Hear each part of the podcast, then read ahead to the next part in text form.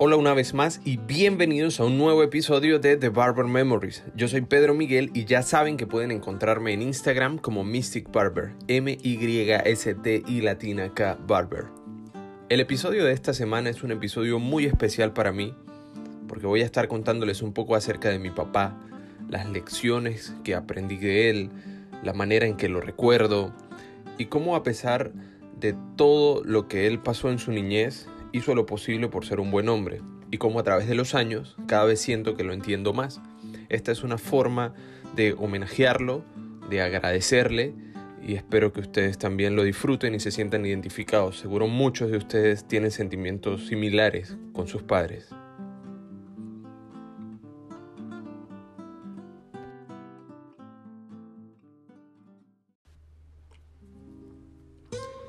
Trabajo tanto para que mis hijos nunca tengan que pasar por lo que yo pasé. He escuchado mucho esta frase de algunas personas a las que atiendo y me gusta pensar que son justamente las cosas que vivimos las que nos forman y nos hacen ser como somos. De manera que es simplemente imposible que nuestros hijos sean una copia exacta nuestra, porque se están criando en otro tiempo, con otras experiencias y vivirán otra vida. Mi papá fue criado en los años 60 por una familia llegada a la nuestra. A los 8 años de edad mi abuela se lo dio a la familia Astorga para que lo criaran porque ella tenía ya demasiados hijos y no le era posible económicamente sustentarlos a todos. También por eso creo que papá resultó de mente muy abierta al crecer de manera disfuncional a nivel familiar. Y creo que por eso nos fue aceptando a mis hermanos y a mí tal como somos en su corazón, de una manera mucho más fácil que a mi mamá, por ejemplo. Se acostumbró desde muy chico a ser independiente y a trabajar muy duro. Y cuando tuvo edad para viajar, se fue a Caracas a probar suerte. Consiguió un empleo en una empresa transnacional, en Sears, y se fue ganando el cariño de sus jefes y compañeros, ya que era muy laborioso y tenía una facilidad natural para hacer amigos. Vivía rentado en una habitación con una señora muy mayor, que era la dueña de la casa, y también la cuidaba. Cuando la señora murió, después de unos 10 años de estar viviendo allá en Caracas, mi papá decidió regresar al pueblo, decidió regresar a Tobar. Su experiencia trabajando en esa compañía le valió lo suficiente para conseguir un empleo en el Ministerio de Educación, en el área de salud. Era mensajero mi papá, una profesión que con el tiempo iba a desaparecer con todos los avances tecnológicos. Durante 32 años laboró en el IPASME de Tobar, Mérida, allá en Venezuela. Al final su trabajo consistía en contestar llamadas y derivarlas a las oficinas correspondientes le tocó ver muchos cambios a mi papá en lo social, político, cultural, tecnológico y otros. Y la verdad considero muy valiente el hecho de que él se enfrentaba al mañana sabiendo que cada vez era menos lo que había de lo que él conocía. Cuando no estaba en la oficina, mi viejo estaba trabajando en alguna obra. Era un handyman muy habilidoso. Tenía su taller en casa y al entrar Podía olerse ese aroma a hierro, a óxido, aparatos eléctricos y electrónicos desarmados, a madera y herramientas. Siempre estaba haciendo algo o leyendo alguna cosa. Siempre estaba atento, siempre estaba curioso. Y aunque no tuvo acceso a una educación superior, siempre le interesó aprender. Cuando no trabajaba afuera, lo veía devorarse manuales de artefactos enteros mientras desarmaba y armaba el aparato en la mesa que tenía en el porche de la casa junto a su taller. Tenía en ese taller cualquier tipo de herramienta que se te pueda ocurrir.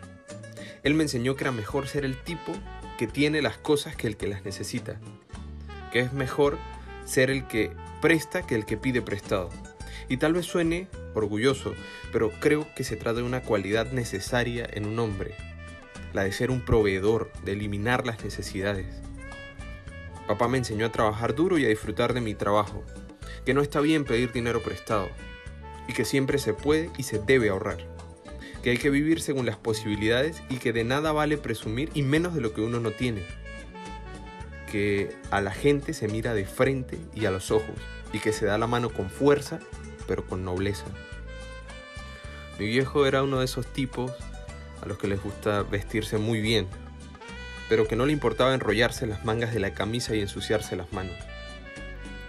Cuando era muy chico, recuerdo pensar que papá era tacaño y duro conmigo y con mis hermanos, pero ahora lo entiendo. Nosotros definitivamente tuvimos una vida más sencilla y llena de oportunidades que la suya, y todo gracias a su esfuerzo, sacrificio y dedicación. No tengo muchos recuerdos de mi papá jugando con nosotros, una vez apenas tengo claro que fuimos al estadio viejo a batear y atrapar algunas pelotas.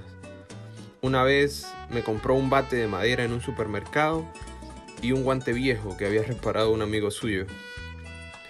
Todos los demás recuerdos que tengo de papá son trabajando. Me gustaba mucho acompañarlo, me daba tareas sencillas cuando era niño. Tenía que sostener algunos materiales o pasarle herramientas de su vieja bolsita de cuero en donde guardaba allí todos sus destornilladores y alicates. Y cuando estaba más grande me enseñó a preparar concreto, a cablear espacios. También me llevaba a la oficina, donde sus compañeras de trabajo me hacían practicar mis caligrafías y matemáticas. Y recuerdo que solía pensar que mi papá no era nada divertido y sin embargo lo veía sonreír todo el tiempo. Siempre olía bien, llevaba los zapatos bien lustrados y el cabello bien peinado. Sin barba, afeitado riguroso cada noche con espuma y presto barba.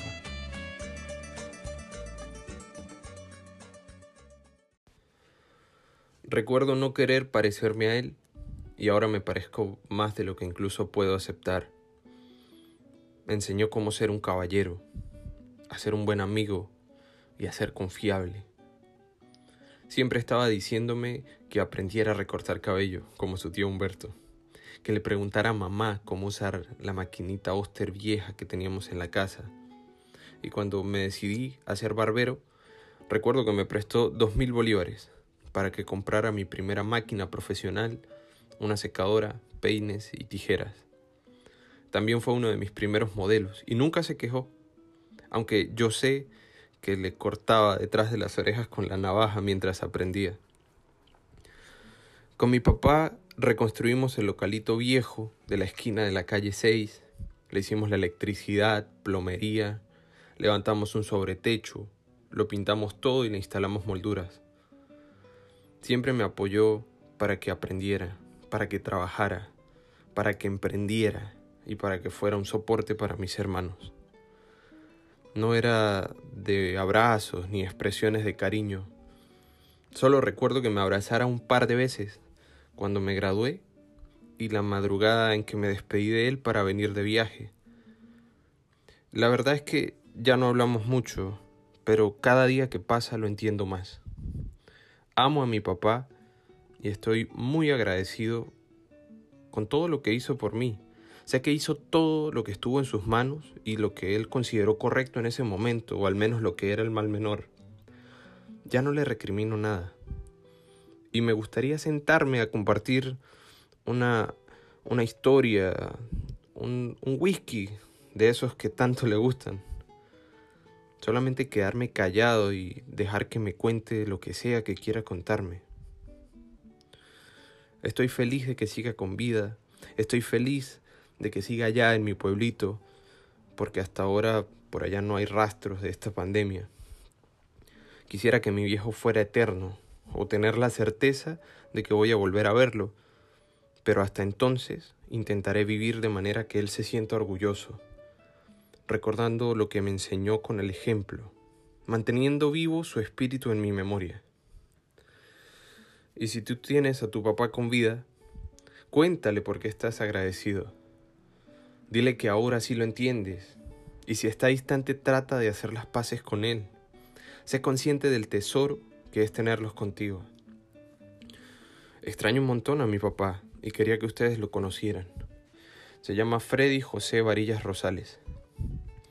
Y como dijo Gustavo, esto es para mi papá.